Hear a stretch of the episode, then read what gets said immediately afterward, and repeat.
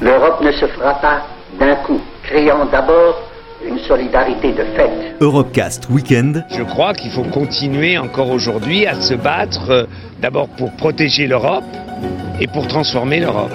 David Cameron annonce qu'il va organiser un référendum sur le maintien ou la sortie de son pays. Sortir de l'Europe, c'est sortir de l'histoire. Sur Euradio. Ici, toutes les frontières s'estompent. Ici, tous les pays épris de justice et de liberté deviennent un seul et même pays, le pays des hommes. Il y a un vote protestataire parce qu'il y a de quoi protester. En choisissant Strasbourg, nous marquerons clairement qu'une ère nouvelle va commencer pour l'Europe. Présenté par Aurélien Frances. Bon, madame, euh, pour l'instant, on n'a pas trouvé de solution satisfaisante. Hein. Pour nous, c'est pas satisfaisant du tout, mais on a une place pour votre garçon, mais pas pour que vous soyez tous les deux. Pour l'instant, on ne peut pas faire mieux. En Europe, lorsqu'un enfant est victime de violences physiques et psychologiques, une mesure d'assistance éducative est alors mise en place pour le protéger. Décidée par le juge des enfants, l'objectif est d'abord d'aider les familles à sortir de leurs difficultés. En revanche, si les causes sont beaucoup plus graves, le juge peut définir des modalités beaucoup plus strictes dans l'intérêt de l'enfant. Maître Carlier Muller est avocate au barreau de Nantes, spécialisée en droit de la famille. Fort heureusement, la plupart des dossiers d'assistance éducative ou des situations dans lesquelles une assistance éducative doit être mise en œuvre, ce sont rarement des sévices physiques. Il y en a, hein, mais ça n'est pas le, le, principal champ d'intervention euh, de l'assistance éducative. Ce sont surtout des problèmes purement éducatifs d'enfants qui sont par exemple déscolarisés ou qui posent des problèmes de comportement euh, qui ont une difficulté à accepter un cadre ou accepter une règle, ou bien des parents qui sont démunis face à des enfants qui en soi posent pas de difficultés, mais les parents ne sont pas en capacité de prendre les décisions éducatives euh, nécessaires. Mais la violence, heureusement, est quelque chose qui est quand même très euh, marginal. Nous, notre rôle, c'est d'abord de les écouter, et une fois qu'on les a écoutés, de euh, tirer les sonnettes d'alarme qu'il faut euh, tirer. Mais ce qu'on peut regretter, c'est que les moyens qui sont mis à la disposition des juges des enfants pour remplir leur rôle euh, en matière d'assistance éducative sont très largement insuffisants. Et pour exemple, en l'état actuel des choses, lorsque un juge des enfants ordonne une mesure d'assistance éducative, donc c'est véritablement dans le cadre de la protection du mineur, les services sociaux sont tellement débordés, parce qu'ils manquent de moyens, que les délais d'attente à Nantes sont entre 6 et 8 mois. Perrine Goulet est députée de la Nièvre. Elle a créé en mars dernier une mission d'information pour relever les dysfonctionnements de l'institution française et apporter des solutions durables pour l'aide sociale à l'enfance. Perrine Goulet. Je pense qu'effectivement, la vraie question aujourd'hui en France, et là où la France est pas bonne du tout, c'est sur cette partie-là. À partir du moment où on a une décision de justice qui dit qu'il faut protéger l'enfant, il faudrait que immédiatement cet enfant soit protégé. Six mois, c'est beaucoup, mais enfin, quand on regarde en Seine-Saint-Denis, les juges disaient 18 mois la dernière fois.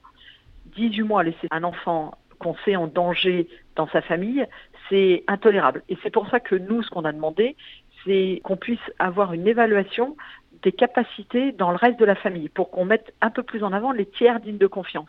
Parce que les tiers dignes de confiance, c'est quelqu'un en dehors bah, du cercle familial proche qui a peut-être des compétences autres que les deux parents et qui pourrait prendre l'enfant chez eux en lieu et place du parent, mais qu'on ne soit pas forcément obligé de le placer. Et on voit que cette solution du tiers digne de confiance n'est pas vraiment euh, exploitée jusqu'au bout. J'en ai pour preuve énormément de grands-parents ou d'oncles et de tantes qui demandent à récupérer l'enfant et qui n'y arrivent pas. Les procédures sont longues, alors que si tous les enfants qui étaient placés on avait regardé la partie tiers digne de confiance, on aurait pu libérer euh, des places pour les enfants qui en ont réellement besoin et qui n'ont pas dans le milieu familial autour quelqu'un qui puisse les protéger. Et là, on aurait plus de réponses. Parfois des juges qui préconiseraient plutôt une aide à domicile des parents en laissant l'enfant à domicile. Mais comme il n'y a pas de place euh, en aide à domicile pendant 9 ou 10 mois, eh bien, ils préfèrent placer l'enfant. Donc on voit bien que là, on n'est pas sur l'intérêt supérieur de l'enfant et sur étudier les besoins qu'il a, mais on fait avec les dispositifs disponibles et, on voit bien les aberrations auxquelles elle porte. La protection de l'enfant et les mesures immédiates à prendre en cas de danger dans la cellule familiale euh, feront l'objet d'une conférence mercredi 20 novembre au Parlement européen. Un enfant habitué aux violences familiales a souvent pour unique confident ses parents, qui parfois exigent de tenir secret ce qui se passe à la maison. Le travail des professionnels de l'assistance éducative est alors difficile, mais des méthodes existent pour réussir à libérer la parole de l'enfant. Soazie Gamard est psychologue en protection de l'enfance à Rennes. On utilise beaucoup le dessin, on utilise beaucoup le jeu, euh, et puis on essaie de privilégier, de privilégier aussi des, des rencontres de l'enfant, par exemple parfois à son domicile, pour qu'il soit euh, en confiance. Euh, on peut aussi faire des entretiens en binôme pour que l'enfant soit pas pris dans une relation duel, voilà, avec un thérapeute par exemple, qui lui soit un petit peu impressionnante ou compliquée. Donc effectivement, on a pas mal de, de, de, de protocoles d'entrée en relation avec les enfants. Après, on n'est pas des services de gendarmerie ni de police, hein, donc euh, eux, ils ont des, des protocoles beaucoup plus précis, parfois filmés, c'est ce qu'on appelle les, les entretiens Mélanie, euh, c'est-à-dire c'est c'est beaucoup plus euh, protocolaire, avec des enregistrements vidéo. euh.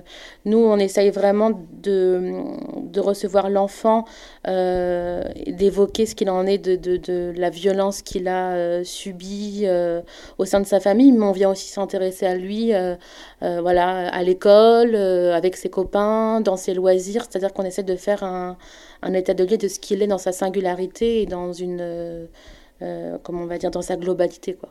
Euh, L'enfant, il est, euh, du fait de son immaturité affective, très en loyauté avec ses parents, hein, qui sont ses principales figures d'attachement, et que bah, voilà, c'est très compliqué pour lui de, de venir euh, ébranler, de venir entacher un petit peu l'image maternelle ou l'image paternelle. Donc c'est effectivement compliqué. Il faut le mettre en confiance pour qu'il puisse s'autoriser à porter un regard critique sur son parent et dire à un moment donné ce qui a été compliqué ou ce qu'il a, l'a subi. C'est parfois un travail long. Euh, C'est bien pour ça qu'on travaille aussi parfois six mois, huit mois au sein des familles. Et parfois, les conflits familiaux auxquels sont confrontés certains enfants dépassent les frontières. Face au déchirement des couples transfrontaliers qui peut parfois mener jusqu'à l'enlèvement, l'Union européenne peut intervenir pour faire respecter les droits de l'enfant. Ce fut précisément la mission d'Elisabeth Morin-Chartier jusqu'en 2019. Elle représentait les droits de l'enfant au Parlement européen. Ils ne peuvent pas être l'otage des adultes. Ils ne peuvent pas être l'otage d'une famille.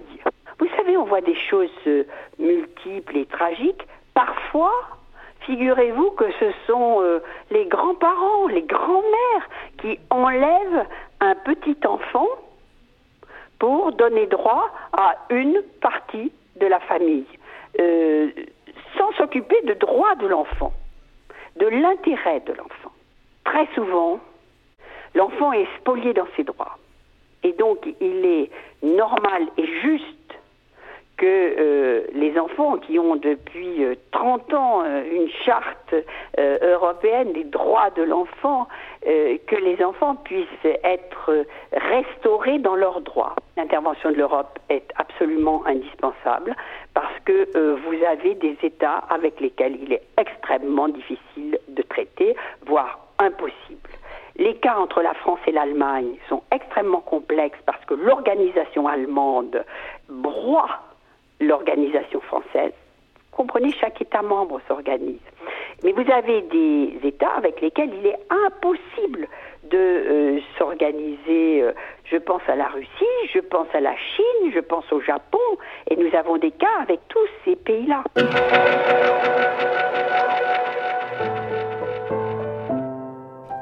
L'espace intime, qu'on appellera également vie privée, est primordial dans le développement personnel de l'enfant. Il lui permet de comprendre affectivement comment résonnent ses relations avec ses parents, enseignants ou encore copains, et il n'y a pas d'âge pour parler de vie privée.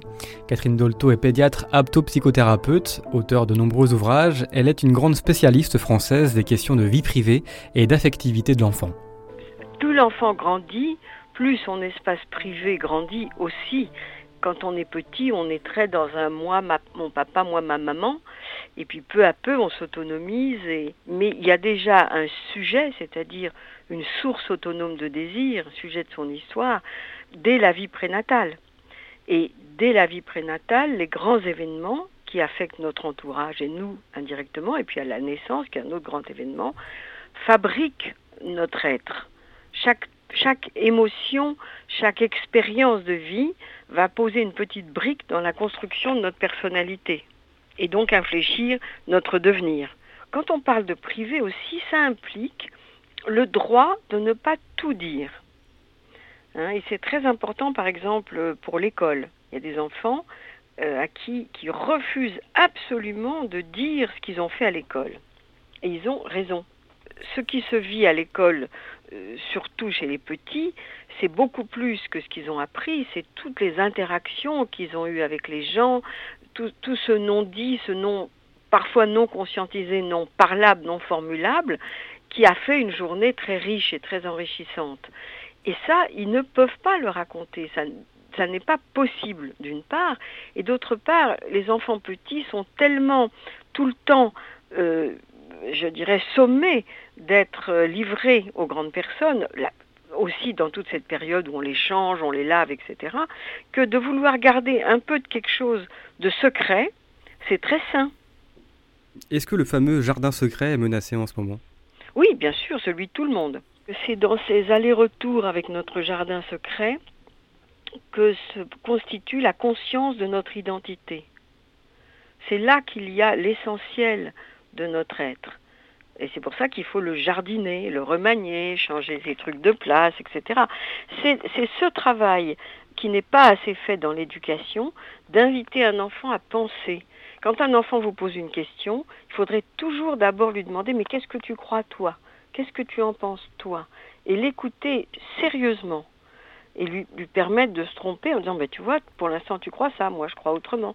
Vraiment, apprendre à penser, à discerner, à choisir, à dire non, c'est la bas de l'éducation. Et on ne le fait pas, pas assez du tout. C'est-à-dire que à certaines époques, c'était pas aussi nécessaire parce que quelque part, ça allait de soi. On était pris dans, un groupe social, dans un village, etc. Maintenant que tout ça a éclaté et que tous les prédateurs et les offres incessantes, faites ci, faites ça, etc., arrivent même dans la chambre des enfants, euh, cette éducation-là devient essentielle. Autrefois, il suffisait de dire aux enfants ne va pas dans cette forêt-là, il y a des loups. Maintenant, les loups rentrent dans la chambre des enfants. Et la nuit en plus pendant que les parents dorment. Au niveau européen, la protection des données personnelles et la vie privée des enfants est assurée par la FRA, l'Agence des droits fondamentaux de l'Union européenne. Elle vérifie la conformité des lois nationales avec la Charte des droits de l'enfant et elle assure également la protection des droits de l'enfant en cas de litiges transnationaux. C'était Europecast Weekend. Retrouvez l'intégralité des Europecast sur euradio.fr.